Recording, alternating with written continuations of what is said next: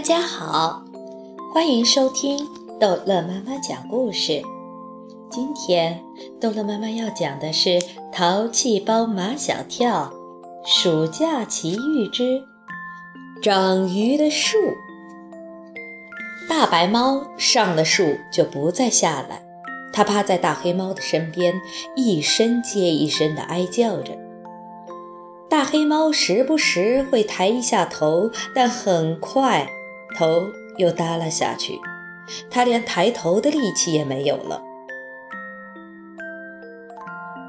大黑猫是饿的，小非洲说：“跳跳娃，我们去给大黑猫弄些鱼来。”天都黑了，到哪里去弄鱼？我们家有个鱼塘，你等着。我回家去拿点东西。小非洲猫着腰钻进他们的家的院子。过了一会儿，小非洲出来了，一只手抱着一大堆东西，另一只手提着一个铁罐子。这是渔网。小非洲又让马小跳看铁罐里的东西。这是鱼食。马小跳说。这么晚了，鱼都睡觉了，还会来吃你的鱼食吗？鱼睡觉也不闭眼睛的，它看见有鱼食撒下来，就会游过来吃。说着话，他们已经来到了小非洲家的鱼塘。这个鱼塘不大，平静的像一面镜子，映着天上一个弯弯的月亮。小非洲把渔网放下去，接着。又朝渔网上方的水面撒鱼食，平静的水面一下子热闹起来。月光下，能隐隐约约地看见水中的鱼都向着小非洲和马小跳游过来。拉网！小非洲把网拉起来。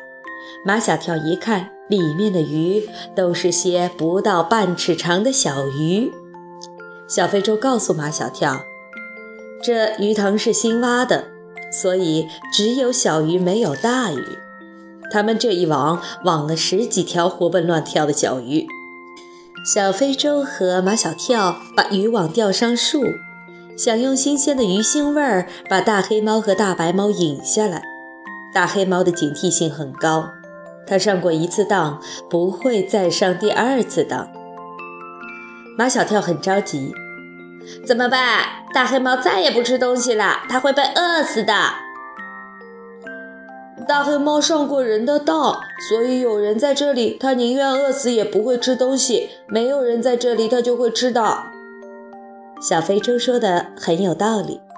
马小跳突发奇想：我们把鱼一条一条的挂在树上，大黑猫肯定会吃的。要把小鱼一条一条的挂在树上，就必须爬上树去。小非洲会爬树，马小跳虽然没爬过树，但他在学校里爬过杆，那应该跟爬树差不多。看小非洲像猴子一样的爬上了树，马小跳也跟着爬了上去。树上的大白猫以为他们要去捉它们，叫了一声，居然背起大黑猫，在树上和他们捉起迷藏来。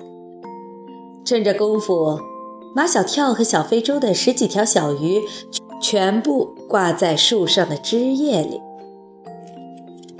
鱼鳞在月光下闪着银光，真好看。马小跳站在树下，欣赏着他和小非洲的杰作。鱼就像从叶子里长出来一样的。快走吧！小非洲突然感到害怕。如果让我爸爸妈妈知道了，这树上挂的鱼都是我家鱼塘里的，他们肯定饶不了我。小非洲和马小跳悄悄溜回各自的家，好像什么事情都没有发生过。第二天，村子里来的好多游客，村子里的人都奇怪，这些游客不去游山，跑到村子里来做什么？几个戴棒球帽的女大学生跑到村子里来，见人就问：“劳驾，问一下，这里有一棵长鱼的树，在什么地方？”长鱼的树，村里的人觉得好笑。鱼怎么会长在树上？有人亲眼看见的，告诉我们，我们才来的。没有，我们这里没有。女大学生又问了好几个村里的人，他们都说这里没有长鱼的树。女大学生们失望极了。这时候，他们遇见了马小跳。小弟弟，有一棵长鱼的树，你知道在什么地方呀？长鱼的树，马小跳一听就明白了。哦，我正要去那里，你们跟我走就是了。哦，女大学生们欢呼起来。马小跳还没有回过神来，他们已经在他的脸上印了无数个吻。除了妈妈，马小跳从来没有被别的女生吻过。现在几个漂亮的姐姐都来吻他，马小跳的脸变得火辣辣，像刷了一层红漆。马小跳把女大学生们带到了那棵长鱼的树下，他们都看呆了。我从来没有见过这么美丽的树，这树是怎么长出鱼来的呢？还有两只猫呢。马小跳也看呆了。昨天还奄奄一息的大黑猫，现在是生龙活虎，跟大白猫在一起，快活地追逐着、嬉戏着。小弟弟，这树上为什么会有鱼？马小跳不能说这鱼是他和小非洲挂上去的，因为话如果传到小非洲的爸爸妈妈耳朵里。他们知道自己家的鱼塘里的鱼还没长大就被网起来挂到树上喂猫，这不等于害了小非洲吗？马小跳避实就虚，他只能编故事来满足这些女大学生们的好奇心。